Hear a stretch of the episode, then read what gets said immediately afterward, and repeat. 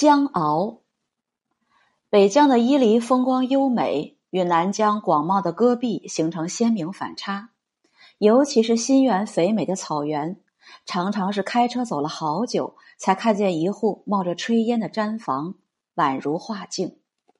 我记得到了新源已是下午五点多了，路上碰见一位北京来的摄影记者，他的意思是今天歇了，明天一早再去草原。我却不愿意。新疆天黑很晚，浪费时间可惜。在我的执意要求下，我们的二幺二吉普车在夕阳西下的时光，缓缓开进了草原。两棵耸入云霄的柏树，孤零零的站在草原上，炊烟缓缓上升，晚霞如同朝霞，风一下子就凉了。我抻了抻衣服，才下车。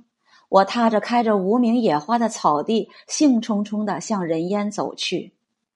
突然，毡房门口卧在地上的一只牦牛犊变成了一条黑毛大狗，低吠了一声，就向我跑来。它先是小步颠着，然后咆哮起来，以动物世界常见的高速狂奔。我脑子空白了半刻，反身撒腿向吉普车跑来。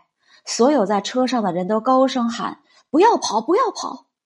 我心里计算着我的速度与狗的速度差，我认为在狗追上我之前，我能跑回车上。与其坐以待毙，不如以死跑相拼。好在我年轻时酷爱体育，奔跑速度比不上狗，但比一般人快。在黑犬的呼哧声都听得见的时候，我窜上了车。多年以后才知道，那大家伙叫藏獒，在新疆就应该叫江獒吧。